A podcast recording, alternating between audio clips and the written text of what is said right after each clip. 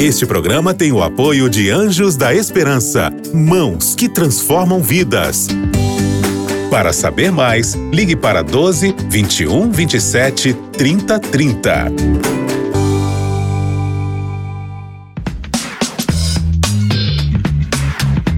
Pensando bem.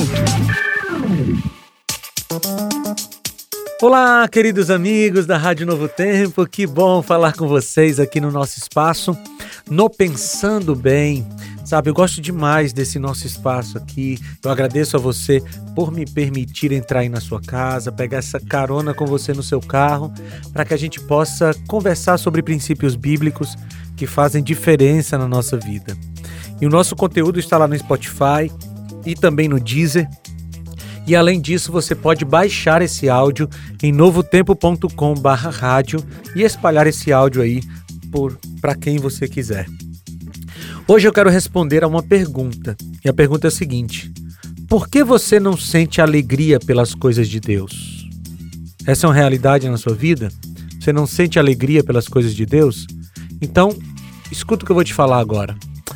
Para responder essa pergunta, nós vamos pensar na figura do irmão mais velho da parábola do filho pródigo, lá em Lucas 15. O irmão mais velho se recusou a entrar na festa e o pai fez por ele a mesma coisa que fez pelo mais novo. Foi ao seu encontro. O pai também entendia que ele precisava de salvação. O mais novo estava perdido fora de casa e o mais velho estava perdido dentro de casa.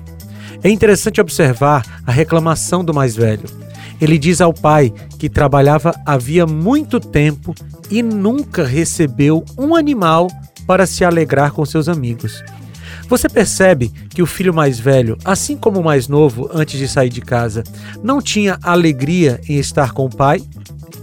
Você consegue perceber que ele trabalhava como escravo, por obrigação, não como filho, por amor? O pai tenta convencê-lo a se alegrar com a volta do irmão, mas ele está irredutível. Como o mais velho não tinha alegria em estar com o pai, também não teria alegria nas coisas que alegravam o coração do pai. É assim que funciona conosco também. Só conseguiremos sentir alegria com as coisas do pai se tivermos alegria com o pai. Enquanto a presença de Cristo todos os dias não for a nossa alegria suprema, a igreja, os hinos, a Bíblia, o trabalho para o reino não serão motivos de alegria. Se você não ama ir à igreja e não ama estudar a palavra, talvez você não esteja amando o Pai como deveria.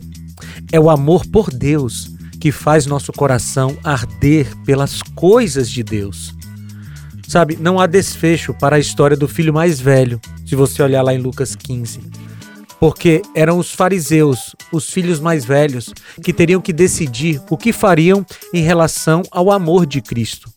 Mas se seguirmos a lógica da parábola é, dos dois filhos perdidos, seria mais ou menos assim: o filho mais velho matou o pai e perseguiu seu irmão. Não foi exatamente isso que a maior parte dos fariseus decidiu fazer? Eles não decidiram se alegrar com aquilo que alegrava o coração do Pai. Então eu tenho um convite para você. Ame o Pai, ame a Deus, e você se alegrará com as coisas de Deus.